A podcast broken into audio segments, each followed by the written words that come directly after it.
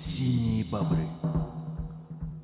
Дорогие друзья, долгожданный выпуск «Синих бобров», посвященных э, космосу в ваших колонках, наушниках и всем остальном. Меня зовут Антон Емельянов, а рядом со мной находится Иван Макляков. Знаете ли вы, наверное, знаете, я надеюсь, что вы знаете, что я являюсь основателем секты а, Астроче. Это а, любительская астрономия в Челябинске. Там мы занимаемся любительской астрономией. И Иван — это просто наша жемчужина, самый крутой чувак, я надеюсь, остальные не услышат и не побьют меня после этого. Самый крутой чувак по поводу астрономии, самый крутой фотограф, астрофотограф у нас, а, потому что то, что делает Иван, это просто охренеть. Иван, поздоровайся с нашими слушателями, я начну задавать тебе вопросы. Здравствуйте. Какой ты просто а, интеллигент, интеллигентище прямо. Итак, Иван, а, Привет, первый... чуваки, короче, тогда. Да, а, итак, Иван, первый вопрос, он а, такой простенький, но я к нему подведу небольшую м, подводочку. А, Вопрос а, заключается в том, как ты пришел вообще к астрономии. А, Но подводочка, это наш общий товарищ. а, Ан- Не, мы же имена не называем, да-да-да. Ну, в общем, тот человек, с кем мы начали эту секту, с кем мы познакомились, благодаря которому мы познакомились с тобой. А а вот подожди, не спойлери, сейчас, возможно, узнаешь. Как он начал заниматься любительской астрономией? А, Как следует накурившись, а, он разобрал старый фотоувеличитель и взял справочник по физике за 8-11 класс и собрал из него первый телескоп. А, Первый телескоп получился не очень, потому что получился микроскоп, а, но потом он поменял местами линзы и получился реально телескоп. Охренеть, как было. Я, правда, этого не застал своими глазами, но у меня есть множество свидетелей, которые, махая руками, рассказывали, какую Толя сделал я проговорился. Какую этот прекрасный человек сделал э, штуку, и потом уже он э, купил первый советский телескоп, и мы уже начали с ним э, заниматься любительской астрономией. Иван, вкратце, вкратце, как ты вообще попал в любительскую астрономию, как тебя э, заинтересовало это все, из чего у тебя все это началось? Началось с того, что я родился, как говорил Лунтик или как его там. Вот, Лунчик говорил в микрофон, говори Иван тоже в микрофон поближе. хорошо. В общем, вначале я родился, потом, когда был мелкий, всегда смотрел на небо. Мне родители объясняли, что такое звезды, что такое планеты. Подогнали кучу книжек интересных. Ну, не такую уж большую кучу, но приличную. Плюс советские энциклопедии по астрономии. Ну и прям с самого-самого детства увлекался этой наукой. А когда у тебя появился первый телескоп или первые какие-то наблюдения ты начал делать еще в школе? С телескопом сложнее. Первые наблюдения я делал, когда еще был в школе. Это мы наблюдали лунное затмение, наблюдали великие кометы Хейла Бопа и Хиекутаки, которые были в 97 году или в 96-м. Офигеть. А телескоп появился года 3-4 назад первый. Поэтому- А, даже так, ничего себе. То есть у меня не было возможности купить телескоп. Ну, то есть теоретическую часть астрономии любительской ты уже тогда, грубо говоря, знал, изучал и уже мог ответить на многие вопросы простые, да? Ну да. Так, э, время обвини- обвинить, время объявить первый трек. э, А я не знаю, какой первый трек. А, все, я понял, какой мы первый трек поставим. Первый трек довольно грустный, на самом деле, будет. Он эм, грустный, но э, он очень астрономический. Мне очень нравится в этой песне Noise MC э, то, как он объединил э, лирику. Ване не нравится этот трек, ну что поделать, подкаст мой.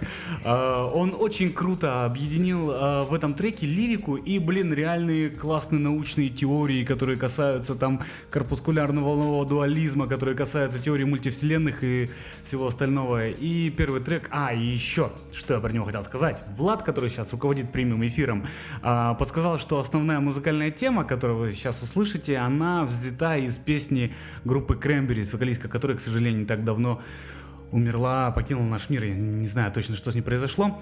А, слушаем прекрасную композицию Noise MC и после этого стараемся больше не грустить. Ну а я пока пойду дотянусь до нашего Рома.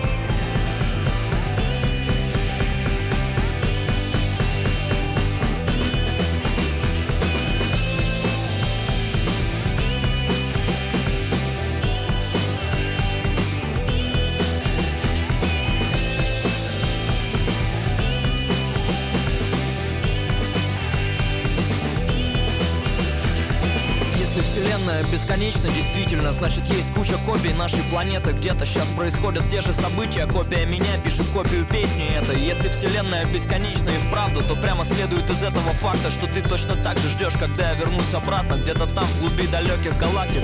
То есть не ты, конечно, а твоя копия. И не меня, а мою копию, конечно. Если, конечно, все это не утопия И вселенная действительно бесконечна. Действительно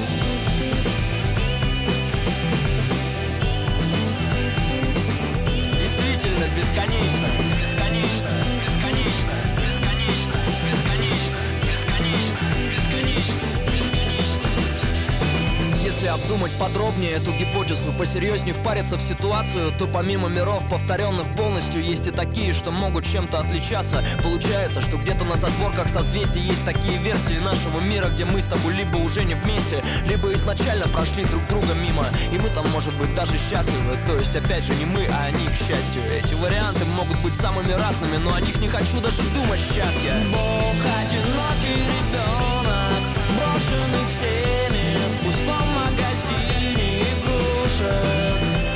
Бродя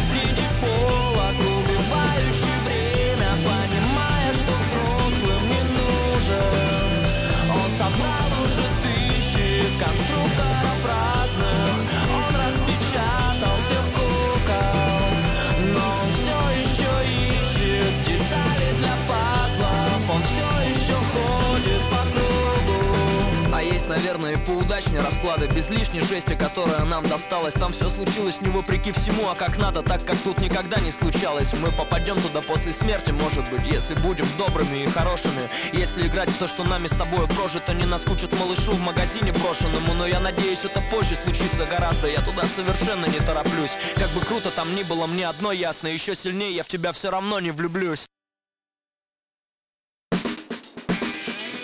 Бог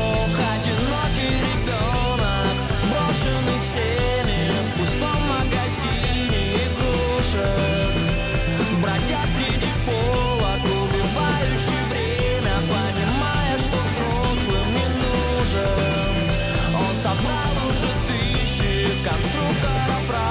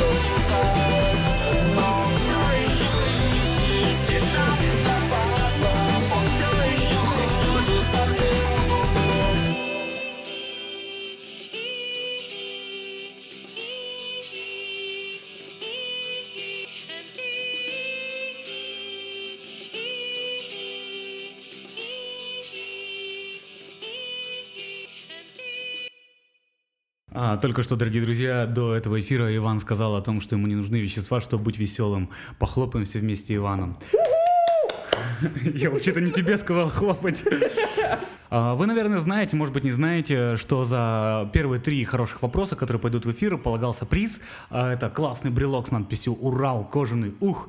Но э, и этот приз получила в итоге только одна девушка, а, которая у меня работает, зовут ее Анна. Да, собственно, Анна задала вопрос очень правильный, все прям по адресу. Вопрос звучит следующим образом. Как, э, Иван, Вопрос тебе, собственно. Вопрос тебе. А как на ночном небе э, легко, да хоть как-то вообще отличить Юпитер от Венеры?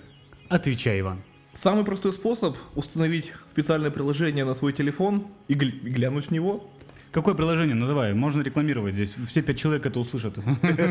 Под Android я точно знаю Stellarium Mobile, но оно как бы платное, но я думаю, при желании можно найти, где скачать бесплатно. Также есть карта звездного неба от Google, вот оно точно бесплатно. В нем и планеты, и звезды, созвездия, все есть. А вот под айфоны я без понятия.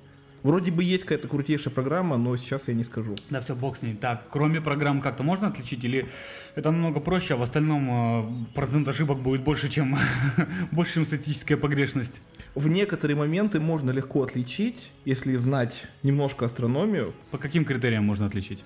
Ну, не по критериям. Во-первых, по яркости Венера всегда ярче, чем Юпитер. Ну вот, так. Но, как бы, если она одна, то ты не сможешь сравнить. Ага. Второй способ, это зная, что Венера не отлетает от Солнца на определенные расстояния, из-за того, что Венера внешняя планета для нас, а Юпитер может где угодно быть, в районе эклиптики, естественно. Ага, то есть Юпитер за нами находится, Венера перед нами относительно Солнца, и поэтому э, их траектория по небу очень сильно отличается. Да. Так, ну я думаю, что мы ответили на этот вопрос для Анны. А, сейчас мы зададим а, Ивану а, следующий вопрос. А, это и а, Аня спросила, и я, собственно, тоже спрашиваю. Вот смотри, Иван, есть у нас такой замечательный пояс астероидов, который находится, собственно, на том месте, где должна быть, по идее, планета, по всем как бы правилам, по всем понятиям.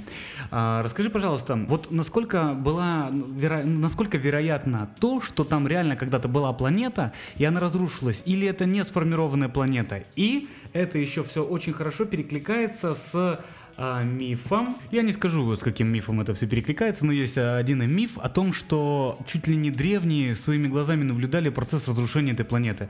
Расскажи, пожалуйста, насколько вероятно то, что планета была, а насколько вероятно то, что ее древние могли наблюдать? Во-первых, никаких правил нет, что там должна быть планета, но мы имеем пояс астероидов. Вот, вероятность, что там была действительно сформировавшаяся планета и что она каким-то макаром разрушилась, ну, по современным теориям, практически равна нулю.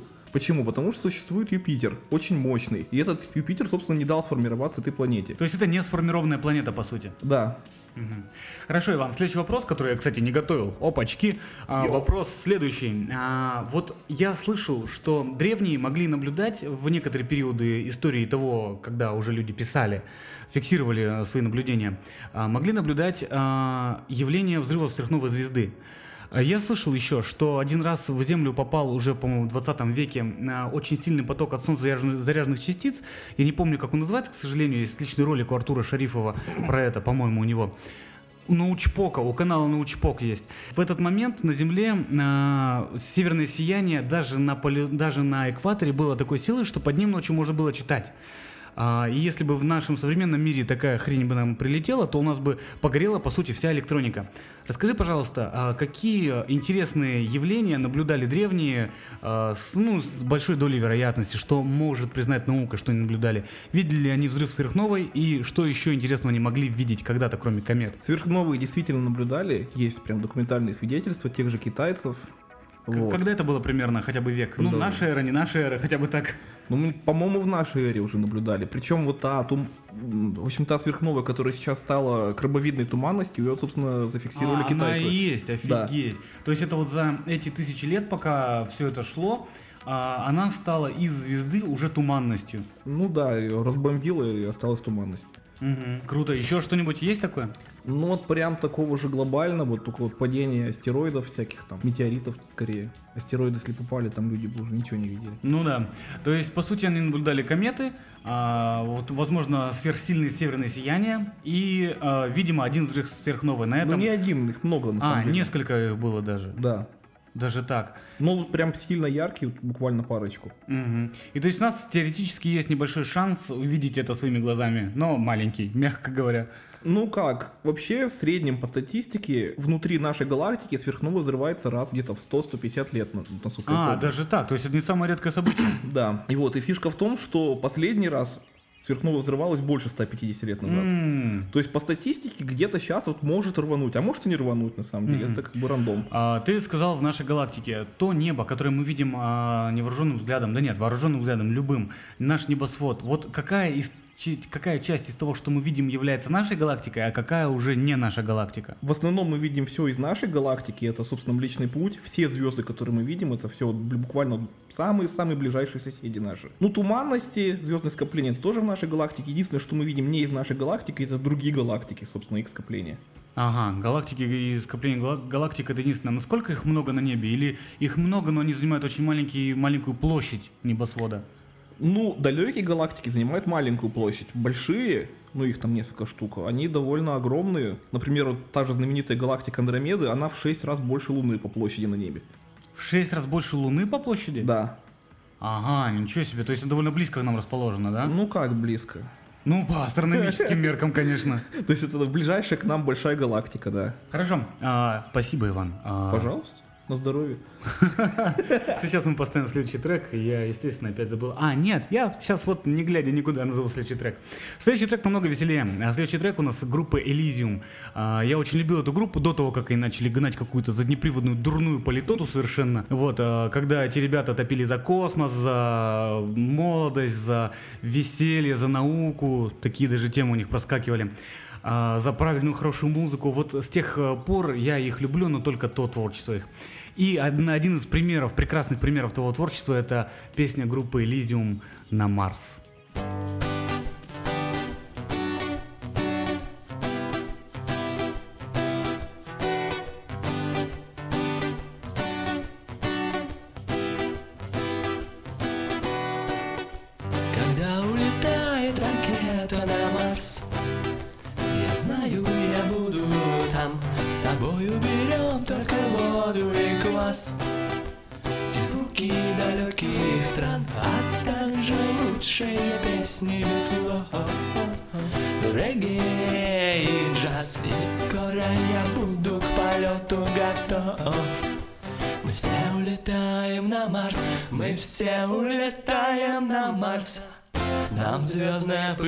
разъедает обшивку. Мы гибнем в метеоритном дожде. Нам дарит космос кривую улыбку. Нас Млечный путь забирает себе. Нам звездная пыль разъедает обшивку. Мы гибнем в метеоритном космос кривую улыбку. Нас Млечный путь забирает к себе. Когда закружится нами голова, турбины взревут. Пора позабыть про земные дела. Они подождут, нас ждет бесконечность космических дней. Космических трасс. Охота на Марс нам попасть поскорей. Мы все улетаем на Марс Мы все улетаем на Марс. Мы все улетаем на Марс Мы все улетаем на Марс. Нам звездная пыль разъедает обшивку. Мы гибнем в метеоритном дожде нам дарит космос кривую улыбку. Нас Млечный Путь забирает в себя Нам звездная пыль разъедает обшивку. Мы гибнем в метеоритном дожде. Нам дарит космос кривую улыбку. Нас Млечный Путь забирает к себе нас Млечный Путь забирает Иван, а, такая ситуация. Вот скорость света во Вселенной – это у нас константа, это постоянная. А Земля движется вокруг своей оси с определенной скоростью, мы ее знаем, эту скорость. Также Земля движется с скоростью определенной вокруг Солнца, мы это тоже знаем. Также Солнце внутри нашей галактики движется тоже с определенной скоростью, и мы это знаем. А есть ли абсолютная скорость, с которой мы двигаемся, и до какой степени можно складывать эти скорости? Смотри, вот на, наша галактика тоже двигается, мы в нашей галактике внутри двигаемся, сама галактика двигается вокруг чего-то тоже с какой-то скоростью. И вот весь этот водоворот, как бы, я не понимаю, где заканчивается э, приплюсовывание этих скоростей э, в, вычислении нашей итоговой скорости, которой мы несемся по Вселенной. Расскажи, пожалуйста, ведь скорость света, она абсолютная. Это абсолютная Да. величина. А скорость, которую мы считаем на Земле, она относительно, но мы можем теоретически высчитать абсолютную скорость. А расскажи, пожалуйста, в итоге, а, где конец этого приплюсования, то есть Земля вокруг своей оси, Земля вокруг Солнца, Солнце внутри галактики, галактика вокруг, вокруг чего-то тоже несется или просто куда-то несется. Дальше есть что-то, или на этом заканчивается уравнение, и мы можем высчитать все-таки абсолютную скорость, с которой мы передвигаемся прямо сейчас? Хороший вопрос на самом деле. Ну, во-первых, скорость не может быть абсолютной, она только относительно чего-то. Ну, а скорость света? Как же она? Скор- ну, скорость света это скорость света. Нет, Это- ну подожди, а, ведь скорость света абсолютная. Есть но, но это константа, это максимальная константа, скорость, да, скорость, это которой может константа. там передаваться информация. Да, Значит, не допустим. настолько-то она, она не относительная, она абсолютная. Но это просто константа, это скорость Ну, максимальная, мы, же- мы которую же не можно можем набрать. вот так вот э, в этом уравнении плюс, плюс, плюс, и в итоге мы же не можем приблизиться к скорости света сами по себе. Нас бы начало колбасить. Ну вот тут можно, кстати, поспорить насчет этого. Ну, то есть не поспорить, как бы есть факт, что далекие галактики, да, на которые находятся на краю видимой вселенной, они, в принципе, могут от нас отделя- отдаляться с скоростью больше скорости света. Но мы ее не видим, их, как следствие. Мы можем не их видим. след видеть, который сейчас еще до нас долетел, свет. Квант- красное смещение. Ну да, они красненькие, вот. Точнее, Ага. даже в радиодиапазоне скорее. Да. А, в итоге, где конец того уравнения, тех плю- приплюсований? Ну, конец вообще на самом деле неизвестно, но насколько известно, наша галактика уже не движется вокруг чего-то, она просто куда-то летит. Ага, то есть, видимо, здесь и конец этого уравнения. Ну, об этом неизвестно никому. Ну, подожди, хорошо. Если мы не можем, почему мы не можем посчитать абсолютно нашу скорость? Ведь А относительно мы- чего скорость? Скорость относительно одного она одна, относительно другого она другая. То есть нужна точка отсчета. А почему скорость света не может быть этой точкой отсчета? В смысле? Скорость света это, блин, Это предел. У нас есть четкая граница, верхняя граница. Если мы от нее начнем плясать вниз, то есть мы движемся, а, ну хотя да, наверное, наверное, тут дело в относительности, А, но в итоге, то есть нету, я путаю термины и нету такого а, той абсолютной скорости, с которой мы двигаемся, ее не вычислить. На самом деле есть нечто, которое можно вроде бы как сказать какой-то там абсолютной, абсолютной скоростью. Это скорость относительно красного смещения. О, как! Вот. Она действительно есть, как бы наша галактика куда-то нам летит со скоростью, по порядка 400 км в секунду. Но я могу ошибаться, я точно не помню. Так, ну хорошо, вот, ты назвал цифру. Наша галактика двигается с такой скоростью. Мы по ней, а, наша Солнечная система двигается тоже с определенной скоростью, тоже известно какой. Да. А с другой стороны, проблема в том, что мы же двигаемся в разные стороны, мы же вокруг Солнца двигаемся. То есть мы то в одну сторону, то в другую сторону. То есть мы идем когда-то в сторону полета галактики, а когда-то в противоположную, так? Я точную вектор скорости не знаю, куда летит наша галактика, поэтому Мгм, не скажу. мгм. Они могут быть вообще в разных там В плоскостях. разных Ну, плоскостях могут быть, да. А, хорошо, но многое у нас происходит в одних плоскостях. Допустим, вращение Земли и вращение а, Земли вокруг своей оси, и вращение Земли вокруг Солнца, оно же в одной плоскости происходит? Не совсем. Не совсем, но Нет. не совсем из-за из-за того, что... Ось Земли наклонена на Наклонена, 20, там, да, но близко, но близко. То есть в итоге наша абсолютная скорость, она то ускоряется, то замедляется. Что Значит, абсолютно Ну, скорость. хорошо, скорость относительно... а, Земля остальных- вращается с угловой скоростью, а, а даль- а вокруг этой мы движемся, ну тоже, в принципе, с угловой скоростью, но вот линейная скорость на расстоянии орбиты мы знаем, там порядка 30 км в секунду, да, мы вокруг Солнца летим. Мгм, Хорошо, ладно. А, С этим понятно. А, Сейчас расскажи, пожалуйста, чуть поподробнее про красное смещение. А, Попытайся об- объяснить нашим слушателям, которые не совсем понимают, о чем мы сейчас говорим, про красное смещение вкратце, простенько. Прошу. Ну, в общем, красное смещение. Проще всего это представить в виде аналогии, когда мы стоим на дороге и к нам едет автомобиль. Когда он к нам едет, звук его мотора нам кажется, получается, выше, да? Хороший пример, когда машина сигналит. Ну Вот да, когда она сигналит, Как эффект Доплера Да, называется? называется эффект Доплера. То есть машина к нам едет, жмет сигнал, и мы слышим что-то такое. То есть сначала более высокие тона, потому что как бы к нам летит звуковая Ага. волна, у нее частота относительно нас повышается, а когда от нас двигается, у нее частота понижается. Ну да, собственно, на гонках все знают звук такой машина. Это как раз оно и есть, эффект Доплера. Так, из эффекта Доплера в итоге э, следствием, как следствие, э, является то, что объекты, которые в космосе от нас удаляются, а от нас удаляется все, насколько я понимаю, кроме ближайших объектов, а, у него появляется тот же самый эффект. И эффект э, идет в оптическом-радиодиапазоне. Ну, что-то вроде, да, то есть спектр звезд, галактик и прочих объектов смещается в, красный, в красную сторону у удаляющихся объектов. А, Хорошо, я надеюсь, что а, наши слушатели поняли, о чем Ага. мы сейчас говорим. Вот, а сейчас, чтобы проветриться нам всем, а, я поставлю новую, следующую песню. Я ее услышал у автоблогера Академика, очень его люблю, Костя Заруцкий, по-моему, у него фамилия. И там я услышал отличный ремикс на классную песню. Песня, автор песни Евгения а, Теджитова, надеюсь, я правильно прочитал фамилию. А, видимо, песня еще старая, я, к сожалению, за оригинал очень мало чего знаю, но этот ремикс мне очень нравится, он какой-то очень космический, очень философский и тоже немножко грустный. Слушаем.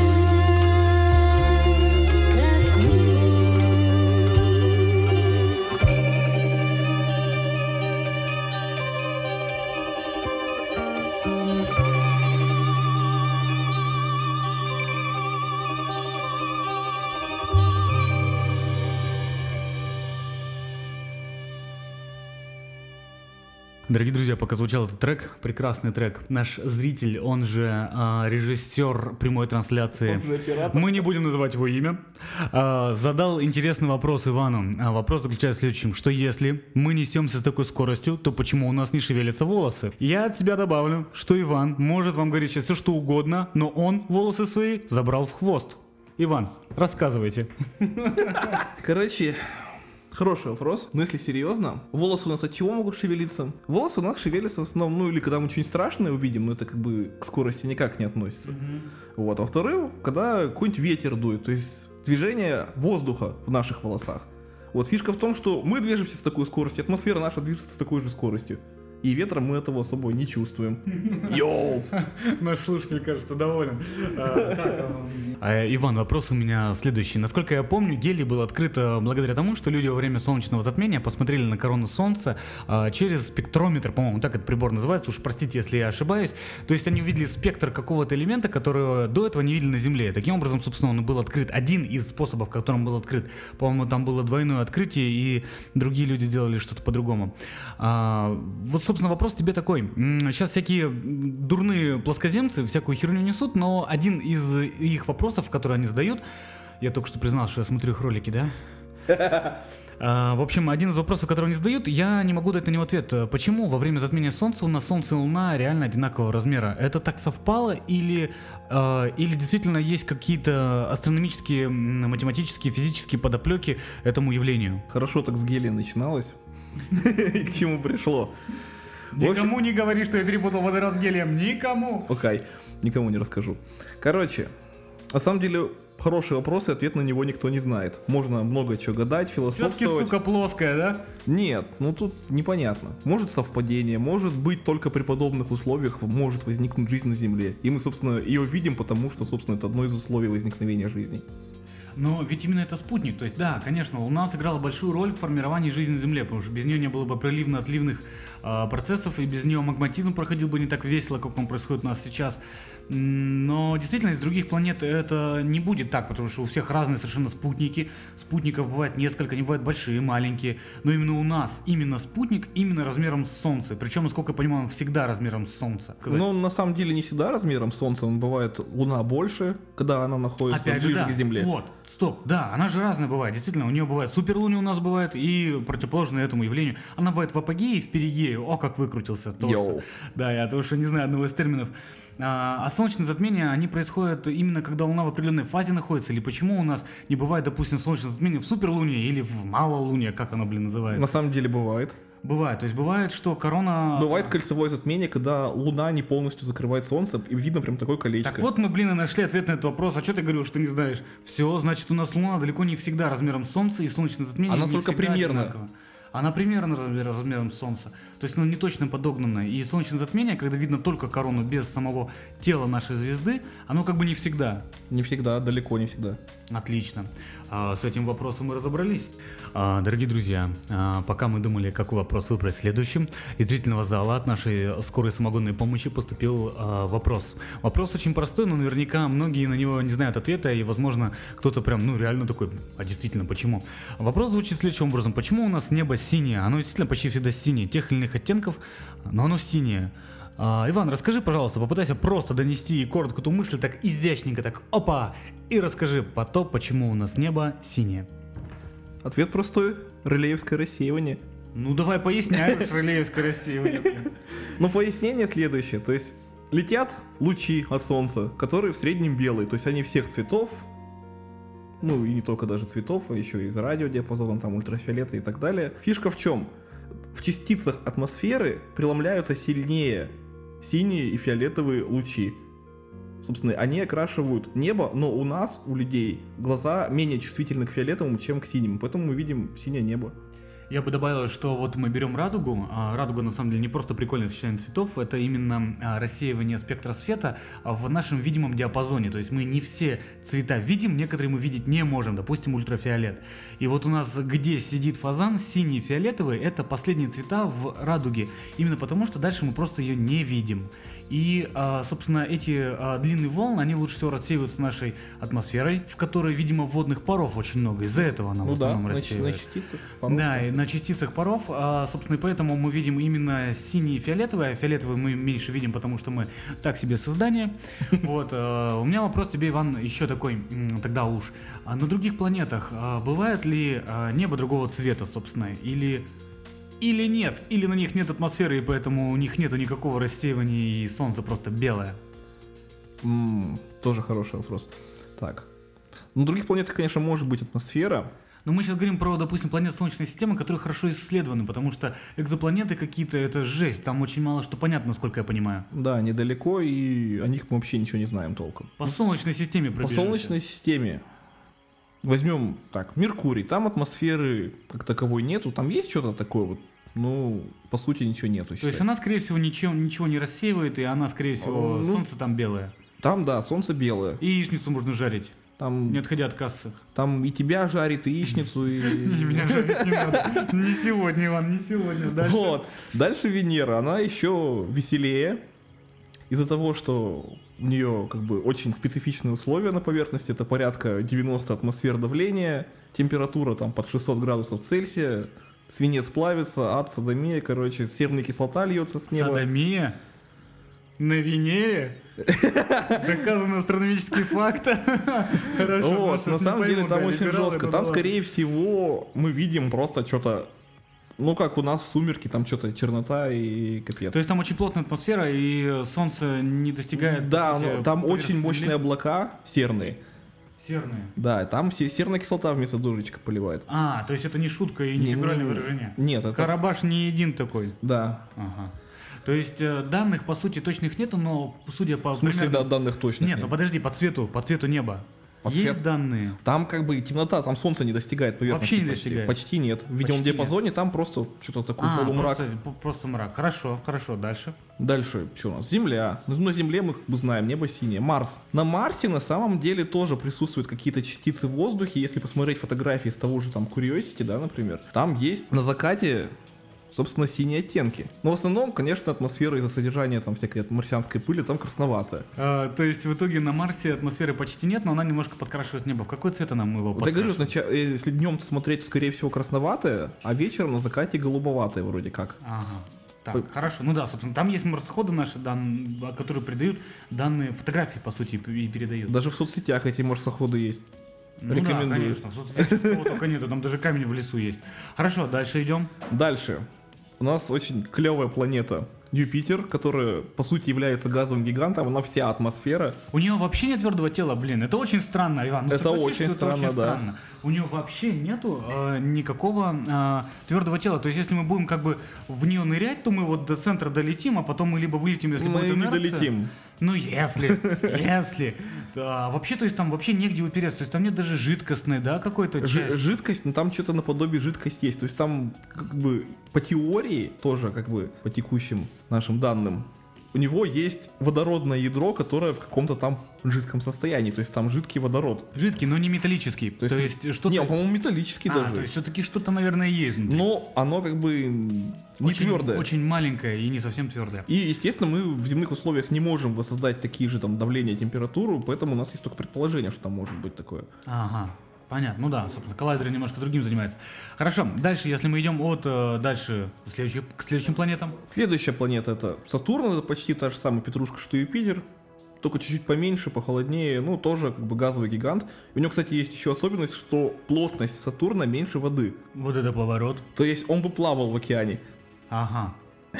Ну да, у нее, Это- наверное, ни на какое твердое тело даже рассчитывать не стоит. Это вот А, единственная планета Слушай, а такая. наши объекты, наши всякие вот а, миссии а, беспилотные, которые к планетам подлетают и потом в их атмосфере сгорают, они реально не могут просто про- проникнуть э, внутрь, э, внутрь планеты, не могут проникнуть и выдать нам ничего. Почему? Сгорают или что? В чем ну дело? да, потому что там очень быстро повышается температура. Во-первых, у них скорость огромная, порядка там под сотни, там две сотни, там до тысячи доходит километров в секунду. Вот Если вдуматься, Скорость чего? скорость зондов, которые входят в атмосферу планеты. А, ну да, да, да. Ага. Вот, естественно, при малейшей какой-то атмосфере на такой скорости это все просто сгорает. То есть они бы, по сути, даже до же. Земли бы не, до- не смогли бы долететь. Нет, конечно. Они бы и у нас бы сгорели. ну Из-за да. того, что эти планеты-гиганты просто очень тяжелые, они разгоняют падающее тело очень сильно, оно сгорает нафиг в атмосфере прям, даже на подлете. А, хорошо, хорошо. Дальше следующие планеты. Ну, следующая планета рановато, ибо у Сатурна есть спутник. Как Какой? называется? А, спутник называется Европа. Нет, Европа это, У кого? У Плутона. это Юпитера. Юпитера. А у Сатурна? Сатурна спутник. Большой а, такой, как большой, называется? а, Хронос. Нет. Хронос это, кстати, Сатурн в, римской миф- мифологии, аналог. Хронос это Сатурн в римской мифологии. Так я и хотел сказать. Я просто когда в Риме А учился... точнее, на- наоборот, Там нам говорили, греческой да, да, хро- да. Хронос. Ну, Да, в Греции просто учился в начале э, нашей эры. А, так, а какой спутник? Ио. Его тоже Юпитер, не знаешь? Нет. Титан. Титан, точно, да, Титан. Вот. Эх. Фишка Титана в чем? У него есть атмосфера. Это и причем по, дав- по атмосферному давлению, по свойствам, она очень похожа на земную, как ни странно. То есть он тоже состоит в основном из азота. Мгм. Вот. Какого цвета там небо, я на самом деле не знаю, но скорее всего тоже какое-то такое коричневатое. Ну, А если почему коричневатый, по твоему мнению? А фиг знает. Ну, я какие-то такие фотки видел и что-то А, такое то есть какие-то такие вспоминаю. фотографии. Хотя фотографий там, по-моему, неба как раз таки не было, потом сложно сказать. Но вообще солнце там гораздо тусклее, и, возможно, небо просто... Потому что дальше. Солнце дальше, поэтому оно Не, ну, тусклеет. естественно, тусклее из-за того, что оно дальше, гораздо дальше. Ага. И лететь туда лет, там, не знаю, 6-7. Но условия на Титане весьма веселые, как бы... Если бы он был ближе, все бы забили на Марс и летели бы на Титан. А насколько он большой? Он же, блин, они маленькие спутники ведь, нет? Ну, я думаю, сравним с Луной. А, но- даже так? Ну да, Луна довольно веселая, хотя там почему-то так и не обосновались люди. Пока. Наде- Пока. Надеемся, при нашей жизни хотя бы базу запилят. Ну да, да, и огороды. А, хорошо, дальше по следующим планетам. Ну, следующая планета это ледяные гиганты. Ну, что я про них могу сказать? Ледяные гиганты, это кто? Перечисли, как их звать? Уран, Нептун. Уран, Нептун. Плутон у нас уже не планета. Пл- пл- да, Плутон это карликовая планета. Какого там не было. Ну, там на самом деле, раз они ледяные, скорее всего, на них лед есть, то есть какая-то твердая поверхность, но которая тоже как-то не сразу прям вот была атмосфера, потом лед, а как-то через, Через какой-то океан большой. возможно, через океан или нечто подобное, но мои знания физики не А позволяют. химсостав там какой у них примерно? Из чего состоит их поверхность, их этот океан, атмосфера? Есть данные об этом? Может быть, данные есть, но я точно не помню. Я точно знаю, что там всякие метаны, аммиаки есть, всякие А, ну, и прочее. понятно, Ну, естественно, есть- скорее всего, там водорода тоже дофигища, потому что это водород. И в итоге там небо, скорее всего, просто черное, потому что солнце очень далеко и Ну да. очень там холодно. Ну да, так себе места. Примерно как в сердце моей бывшей. А? Вот это шутка! Так, ну хорошо, ладно. На самом деле, дорогие друзья, на этом нам нужно прощаться. Иван, попрощайся с нашими слушателями. Уже что ли? Уже, уже хватит, уже у них уже там головы кипят, и у тех, кто не выключил еще наш подкаст. Иван, Ну, да, да. только начали. Только начали. Мы с тобой еще раз поговорим и подготовим новые вопросы, не переживай. Окей. А, вопросов много, космос большой. Попрощайся с нашими слушателями. Всем пока. Отлично, Иван попрощался очень скромно а, с вами. А вам, дорогие друзья, я хочу сказать о том, что вы обязаны, просто обязаны подписаться на паблик Астроче, а, смотреть то, что мы там постим, то, чем мы там занимаемся, приходить на наши тротуарные астрономии. Иван постоянно устраивает очень классные мероприятия, рассказывает это все в реальном мире. В нашем Челябинске можно увидеть очень многие классные вещи.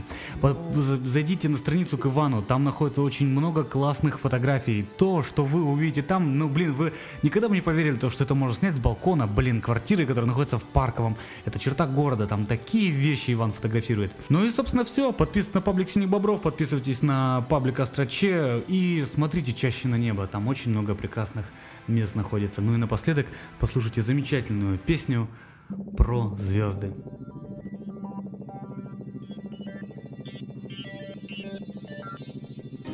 Ни дождика, ни снега, ни пасмурного ветра В полночный безоблачный час Распахивает небо сверкающие недра Для зорких и радостных глаз Сокровища вселенной мерцают, словно дышат. Звенит потихоньку зенит. А есть такие люди, Они прекрасно слышат, как звезда звездою говорит. Здравствуй, Здравствуй, сияешь? сияю, Который час? двенадцатый примерно. Там на земле в этот час лучше всего видно нас. А как же дети? Дети спят, наверное. Как хорошо от души спят по ночам малыши, весело спят, кто в люльке, кто в коляске. Пусть им приснится во сне, как на луне, на луне лунный медведь вслух читает сказки. Лунный медведь вслух читает сказки. А тем, кому не спится, открою по секрету один замечательный факт. Вот я считаю звезды, а звездам счета нету, и это действительно так. Смотрите в телескопы и тоже открывайте иные миры и края. Но только надо, чтобы хорошая погода была на планете Земля. Там высоко, высоко кто-то пролил молоко, и получилась Млечная дорога. А вдоль по ней, вдоль по ней, между жемчужных полей месяц плывет, как белая пирога. А на луне, на луне, на голубом валуне Умные люди смотрят, глаз не сводят Как над луной, голубой, шар земной Очень красиво всходит и заходит очень красиво всходит и заходит.